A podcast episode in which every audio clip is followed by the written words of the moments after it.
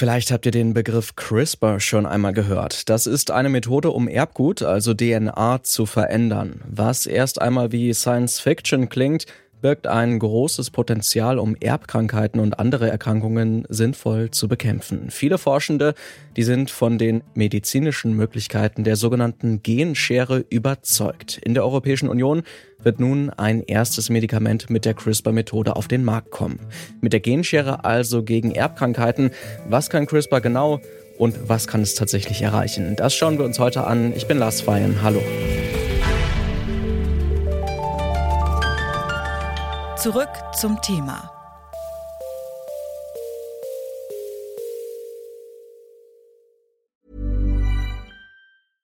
Bitte widmet eure Aufmerksamkeit unserem Werbepartner.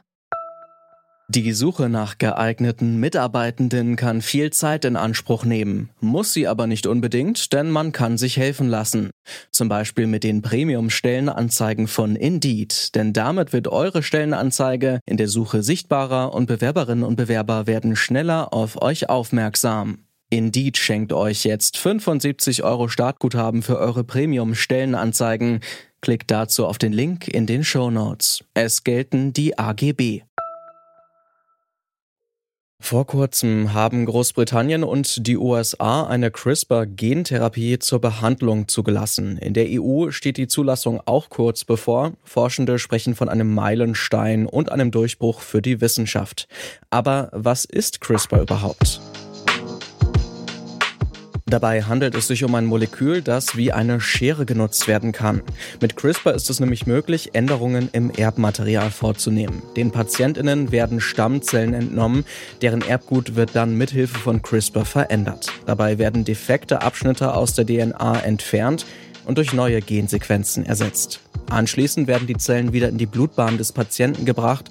CRISPR wird oft auch als Genschere bezeichnet. Entdeckt wurde CRISPR 2012 von den Forscherinnen Emmanuelle Charpentier und Jennifer Doudna.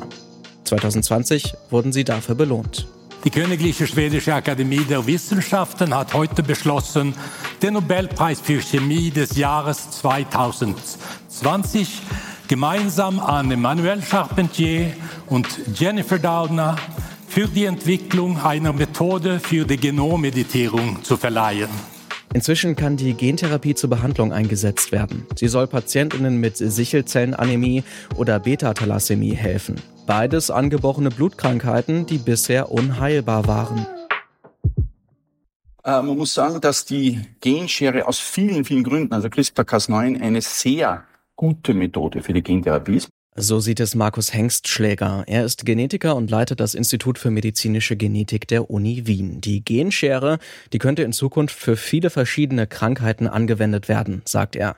Vor allem bei sogenannten monogenetischen Erkrankungen. Das sind Erkrankungen, bei denen ein defektes bzw. verändertes Gen der Auslöser für die Krankheit ist. Genau das ist bei zwei Blutkrankheiten der Fall, nämlich bei Sichelzellenanämie und bei Beta-Thalassämie. Beides sind schmerzhafte Erkrankungen, die tödlich enden können. Bei beiden ist die Ursache ein Fehler im Gen, das für Hämoglobin zuständig ist. Hämoglobin ist der rote Blutfarbstoff und transportiert Sauerstoff durch den Körper. Mithilfe der CRISPR-Gentherapie kann das fehlerhafte Gen nun so verändert werden, dass der Körper funktionierendes Hämoglobin produziert. Auch wenn die CRISPR-Therapie erstmal für die Heilung dieser beiden Blutkrankheiten gedacht ist, Sie könnte bald auch für andere monogenetische Krankheiten eingesetzt werden. Und da gibt es Tausende äh, seltene Erkrankungen. Seltene Erkrankungen heißt, das sind jetzt nicht Erkrankungen, die sehr viele Menschen betreffen, aber es gibt sehr viele dieser Erkrankungen. Da heißt das Anwendungsspektrum der Gentherapie über die Genschere sehr groß. Und es geht noch weiter. Auch für Krankheiten, die durch das Zusammenspiel eines fehlerhaften Gens und Umweltfaktoren ausgelöst werden, könnte die Gentherapie in Zukunft möglicherweise eingesetzt werden, etwa bei Krebs oder bei Herz-Kreislauf-Erkrankungen. Dass die CRISPR-Gentherapie jetzt erstmals zugelassen wurde, das ist für Hengst Schläger deshalb ein Meilenstein.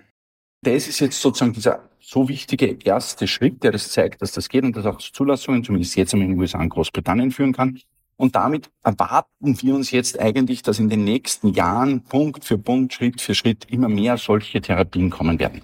Der Einsatz von CRISPR könnte aber auch Schattenseiten haben, denn langfristige Nebenwirkungen der Gentherapie, die wurden noch nicht erforscht. Die bereits behandelten Patientinnen wurden nur vier Jahre beobachtet. Es gibt einen Aspekt, der bei der Anwendung der Methode auch nicht vergessen werden darf. Man nennt das sogenannte Off-Target-Effekte. Denn dieses Enzym mit dieser Sequenz gemeinsam ist sehr spezifisch und wirklich hochspezifisch und verändert genau dort, wo man es will, auch oder korrigiert auch dort, wo man es will, in der DNA der Patienten. Aber es kommt immer wieder auch zu sogenannten unspezifischen Effekten, wo es Veränderungen auch auslösen kann, äh, die eigentlich gar nichts mit dieser Erkrankung zu tun haben oder vielleicht im schlimmsten Fall auch etwas auch negative Nebenwirkungen haben könnte. Und diese Off-Target-Effekte sind sehr, sehr intensiv beforscht worden in der letzten Zeit, werden weiter sehr, sehr intensiv beforscht. Und das ist immer etwas, was man bei der Genserie im Kopf haben muss äh, und beobachten muss. Genexperte Markus Hengstschläger ist aber zuversichtlich, dass sich dieser unerwünschte Effekt langfristig in den Griff kriegen lässt. Stand jetzt werden sich allerdings wohl die wenigsten eine CRISPR-Therapie auch leisten können, denn die kostet derzeit noch ganze zwei Millionen Euro. Bei allen neuen Technologien, neuen Innovationen war es so, dass sie am Anfang sehr teuer waren, auch in der Umsetzung und der Anwendung, aber mit der Zunahme an Anwendungen das billiger wird. Das heißt, wenn ich mir das vorstellen kann in den nächsten Jahren, erstens wird die Anzahl der Gentherapien, die über CRISPR-Cas9 etabliert werden können, stark zunehmen und damit auch der Preis klar fallen. Dann könnten sich mehr Menschen also auch eine CRISPR-Behandlung leisten und von ihrer Wirkung profitieren. Bei allen Vorteilen, die CRISPR bietet, es braucht auch einen ethischen Diskurs darum, wie die Gentherapie tatsächlich eingesetzt wird. Das ist etwas, was mir ein großes Anliegen ist. Das heißt, man soll immer weiter auch einen ethischen Diskurs betreiben. Wo will man es anwenden? Unter welchen Umständen? Bei welchen Patientinnen und Patienten will man das anwenden? Und dieser ethische Diskurs sollte den innovativen Einsatz dieser neuen Therapien laufend begleiten. CRISPR als Technologie ist noch relativ jung, aber schon jetzt steht fest, die Genschere wird die Behandlung von verschiedenen Krankheiten wie Bluterkrankungen oder Krebs einfacher machen oder überhaupt erst ermöglichen.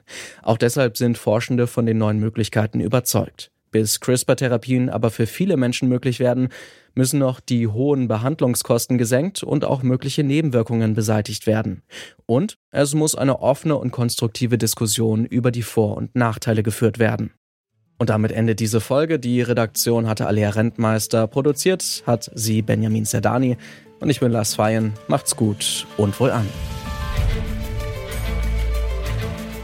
Zurück zum Thema vom Podcast Radio Detektor FM.